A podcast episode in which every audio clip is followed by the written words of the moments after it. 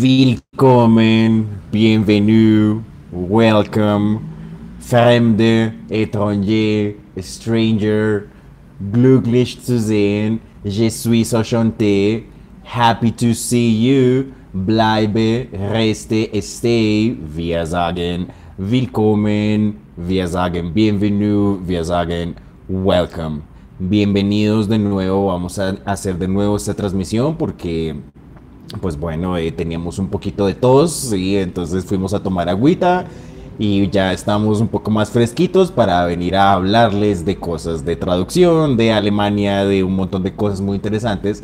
Entonces, pues bueno, exacto. Habíamos quedado en que los alemanes eh, el primero de enero se dijeron se dijeron Guten Rutsch ins Neue, ¿ya? Porque esa es la manera en que los alemanes dicen feliz año, entonces literalmente se están diciendo buen deslizamiento, ¿sí? O como quien dice Guten Morgen, Guten Tag, dicen Guten Rutsch, ¿sí? Entonces, Guten Rutsch quiere decir feliz año simplemente. O sea, ellos también dicen eh, ya froes, froes novia, bueno, en fin, también dicen la palabra novia, pero pues es eh, en, alemán, eh, alemán pues diríamos Guten Rutsch. Y se dijeron eso los alemanes el primero de enero. Y, bueno, acá nos dijimos feliz año. Y bueno, ya vamos la mitad del mes. Ustedes pueden creer que es ya 14 de enero, pues es ya 14 de enero, entonces bueno, vamos ya a la mitad del mes de enero de 2023, son las 6 y 8 de la tarde, se va acabando el día.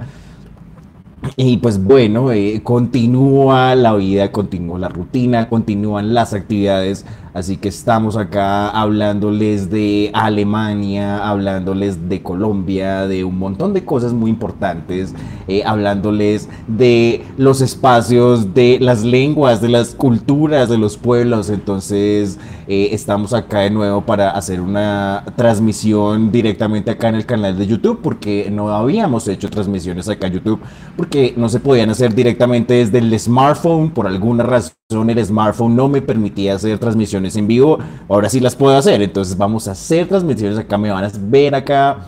Y bueno, eh, esto también es para invitarlos a que compartan los contenidos que ustedes encuentran por ahí de mi canal o en el podcast también, que compartan eso en todos los lugares donde lo puedan hacer.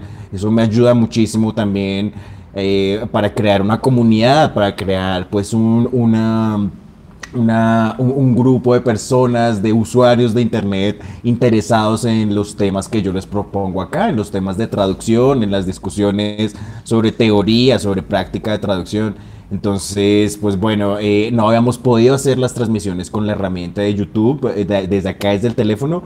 Estamos transmitiendo en este momento desde el celular, desde el teléfono, desde el, desde el teléfono móvil y es muy chévere. Así que esperen más transmisiones, sí, esperen más contenidos como estos. Este lo hemos titulado Angela Merkel, la Alemania Oriental y la Alemania Occidental. Entonces, ¿qué vamos a hacer? Les voy a leer un fragmento de un discurso que hizo Angela Merkel. Angela Merkel es la ex canciller alemana, pues lo que en alemán diríamos die Bundeskanzlerin, ¿cierto? Entonces eso es Nele Polacek saliendo así braviando en la televisión alemana diciendo que en los años 90 Merkel se presentaba a sí misma diciendo Ich bin Minister, ich bin Realist. son dos frases en alemán que quiere decir yo soy ministro, soy realista.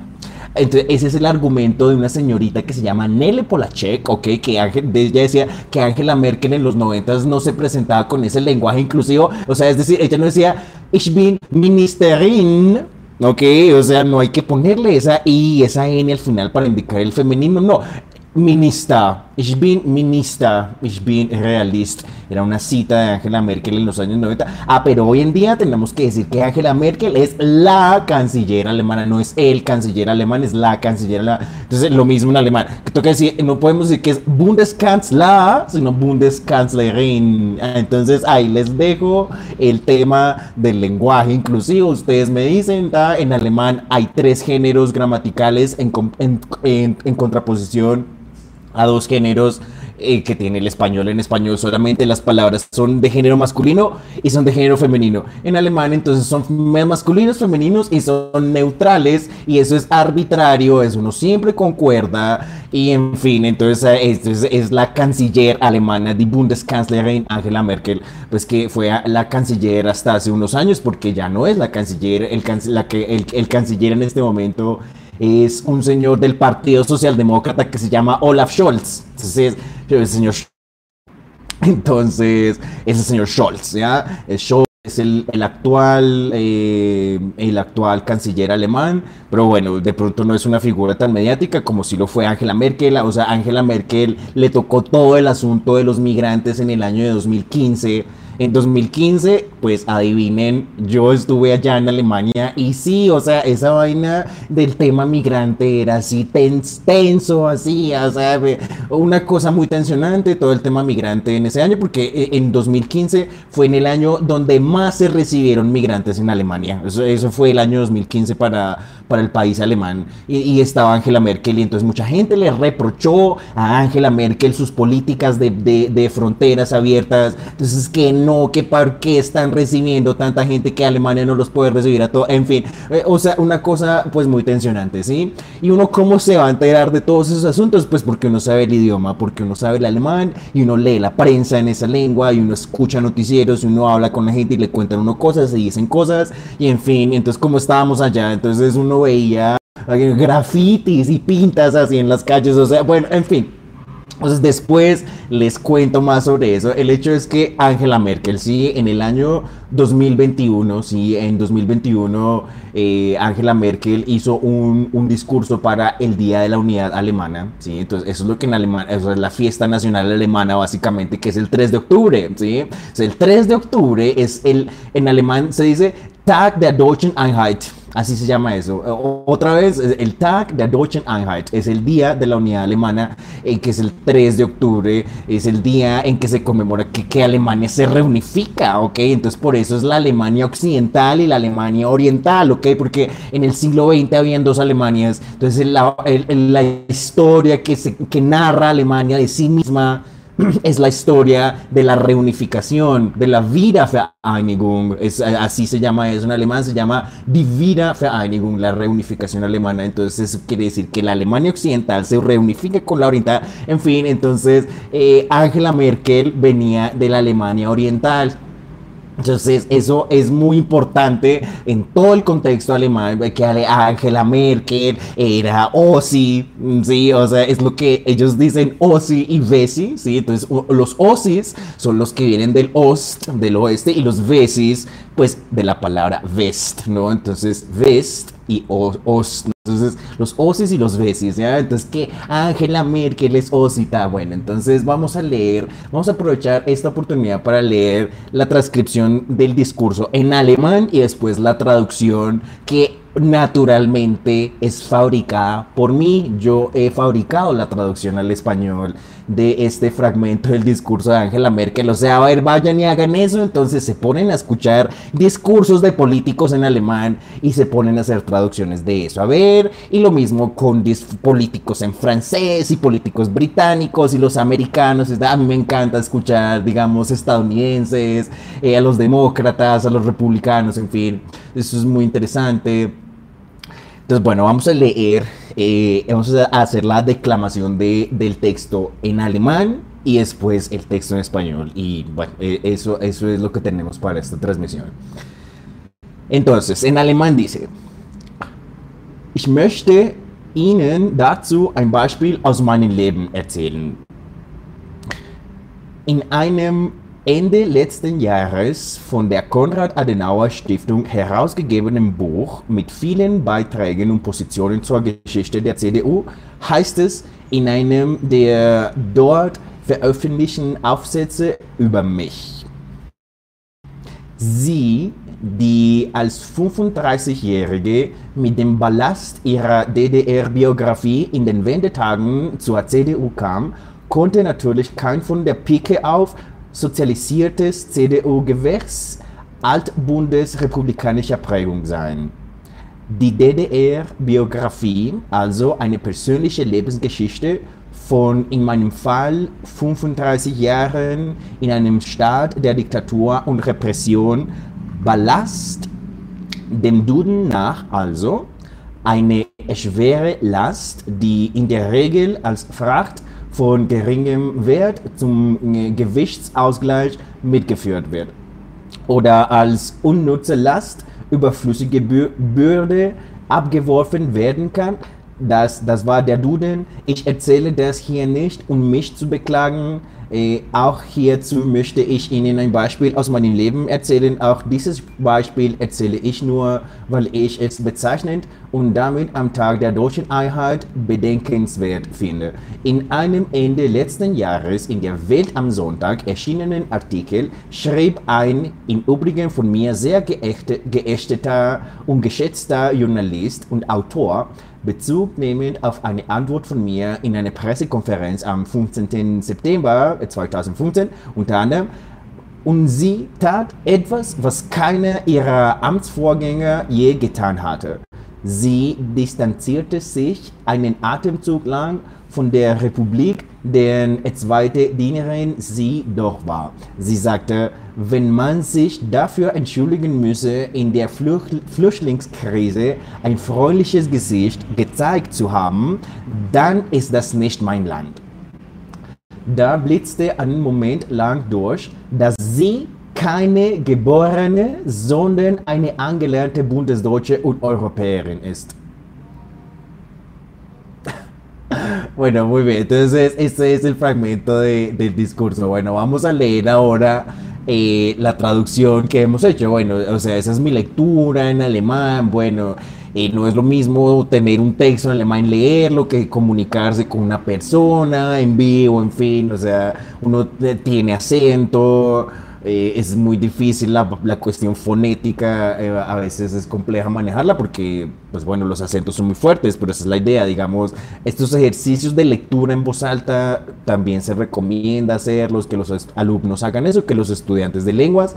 Eh, pues lean textos en, en, voz alta y se escuchen, en fin, bueno, entonces, bueno, esa fue mi lectura, así, de este fragmento, esto lo hicimos en una clase una vez con unos alumnos, y bueno, pues fabricamos juntos la traducción, en fin. Entonces, bueno, o sea, yo les dije que esto era trabajo mío, pero bueno, trabajo mío slash mis estudiantes, ¿ya? Así, así trabajan los académicos. Bueno, entonces vamos a hacer la, la lectura del texto en español. Dice, me gustaría contarles una anécdota.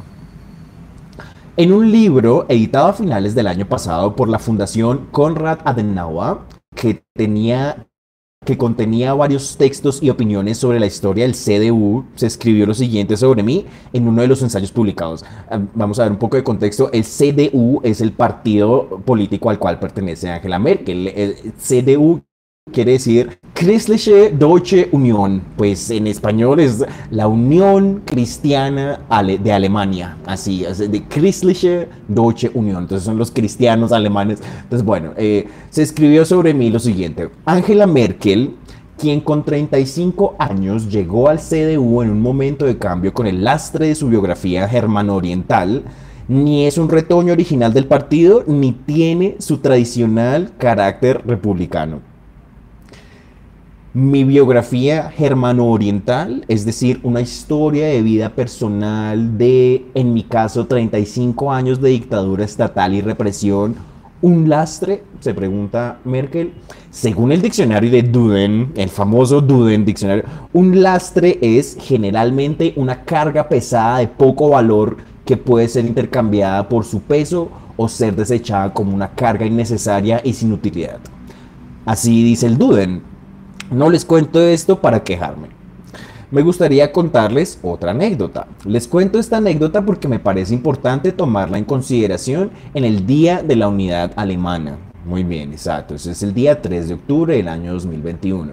En un artículo publicado el año pasado, en el periódico Welt am Sonntag, un periodista de autor, a quien por cierto le tengo bastante aprecio, escribió lo siguiente sobre un comentario que hice en una conferencia de, en una conferencia de prensa el 15 de septiembre de 2015.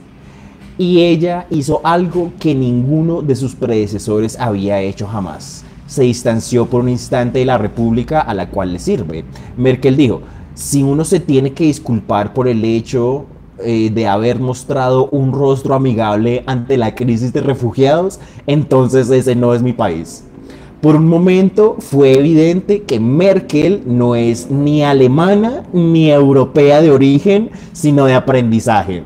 Y hasta ahí llega la traducción. Entonces, es ese comentario que hace ese periodista. O sea, dice, dice es, es, evidente, por un momento, es evidente que Merkel no es alemana, que no es europea de origen, sino de aprendizaje. Ah, entonces, Angela Merkel es la canciller de Alemania. O sea, o sea, ser el canciller alemán, imagínate. O sea, eso es como una posición muy importante. Pues siendo el canciller alemán, entonces le toca seguirse aguantando gente que le sigue no es alemana original, que no es europea como tal, que ya viene del bloque socialista, del bloque postsoviético, entonces toda la vida recalcando, Alemania tiene ese problema, Alemania tiene el problema de que eh, entonces los, los, lo que se llama Die ¿no? Los nuevos, los nuevos estados federados que son, pues exacto, que son esta Mecklenburgo, Pomerania Occidental, Brandenburgo, Berlín, Sajonia, Sajonia, Ángel, Turingia, que eso es el oriente de Alemania. Angela Merkel viene de Mecklenburgo, Pomerania Occidental, ¿sí? Ahí, ahí queda una ciudad que se llama y de Rostock es, es ese, ese, ese futbolista que se llama Cross. Nos vimos una entrevista de Cross hablando así en alemán. Entonces es muy interesante el mundo del fútbol eh, a través de sus, de sus mismos protagonistas, escuchándolos en su idioma, ¿sí? no a través de traducciones de periodistas y tal. Es nada, va uno a, las, a, la, a lo original. Hablaremos de las entrevistas a Cross, a Thomas Müller, de todo, de todo eso les voy a hablar de allá, de Angela Merkel es de allá de Mecklenburgo, Pomerania Occidental, ¿sí? Entonces, exacto, sí, la, Pomerania, sí, Pomerania Occidental es en Alemania, Pomerania Oriental, pues en Polonia, ¿no? Entonces, exacto, Angela Merkel tiene que ver es con ese mundo soviético, o sea, hay un artículo de la revista Spiegel decía que Angela Merkel tenía una foto de Catalina la Grande en el escritorio, así, o sea, entonces Angela Merkel con una foto de Catalina la Grande, pues, o sea, eso tiene pues todo el sentido del mundo. Entonces, bueno, entonces que no, que Angela Merkel no es europea como tal, que no tal, es una cosa ahí como en dentro del mismo contexto alemán, entre ellos, o sea, entre los mismos que hablan alemán, que hablan ese idioma, se hacen esas, se hacen esas tiraderas, se hacen esas pullas en que no, que ustedes, de que no, que ustedes nos, nos anexaron. Entonces, por otro lado, los los orientales dicen eso, nosotros nos sentimos anexados a ustedes, a los, a los occidentales. Entonces los occidentales tenían pues la plata del plan Marshall, era donde entraba toda la... ¿Eso qué quiere decir? Era la americanización de los Estados Unidos, es así, que, entonces entra un montón de plata de los Estados Unidos allá a Alemania, que entra es a la Alemania occidental, no a la Alemania oriental, entonces, entonces claro, las carreteras chéveres y todo eso están, ese, están en Baja Sajonia, en, Baviera, es ahí, no, están, no están en Brandenburgo, ¿sí? O sea, entonces ese es el contexto alemán, ¿sí? Entonces hay una película incluso que se llama Easy, un Ozzy. es Easy, es el, es, el, es el diminutivo de Isabela, y Ozzy es el diminutivo de Oscar.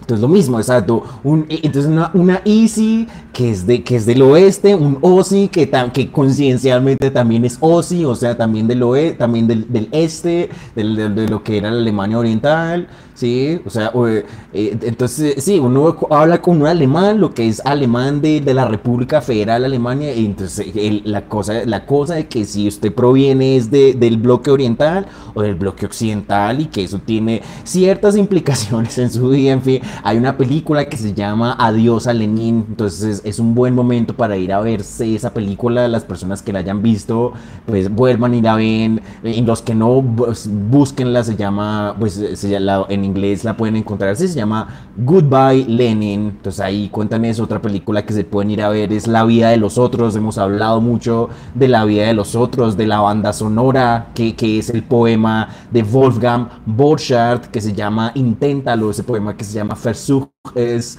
que dice, stell dich mitten in den Regen, versuche gut zu sein, intenta hacer el bien, es lo que dice ese poema de Wolfgang Borchardt, que es la banda sonora de la vida de los otros, una película impresionante para que vayan y aprendan sobre todo ese contexto de la Alemania soviética, ¿no? entonces es el fantasma del estalinismo también en Alemania, sí, una cosa que pues cuesta mucho precisamente eh, hasta, hasta ser muy relativamente pocos empezaron a desclasificar documentos de la de, la, de la Stasi, ¿ok? O sea, que era la, la Stasi, la, el, el, que era como un cuerpo de seguridad que tenía chuzada a toda la a toda, a toda la, a todo el bloque oriental de, Alemania. Entonces, claro, o sea, chuzado es que, o sea, había gente así debajo de las paredes de su casa escuchando lo que usted decía, o sea, una cosa impresionante. Entonces, e, eso lo ve uno en la vida de los otros. Pues esa película la hicieron basada en esos relatos. Entonces, o sea, es toda la desclasificación de esos documentos. Y bueno,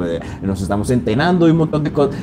Que, bueno, exacto, que Alemania, y que los nazis y tal, que ellos hicieron el, nazismo. Bueno, sí, ok, hay, otras, hay otros episodios de la vida de Alemania que son también, que valen la pena también eh, revisarlos. Por ejemplo, esos episodios del estalinismo, digamos, de todo lo toda la influencia soviética que hubo allí. Entonces, bueno, Angela Merkel viene de todo eso, por eso es tan importante que ella haya sido, que ella haya llegado a ser canciller, que ella haya llegado a la posición de canciller, porque venía de la Alemania oriental, que era la Alemania que tenía menos plata, menos oportunidades, menos dinero, y entonces, bueno, en fin, o sea, una historia así impresionante.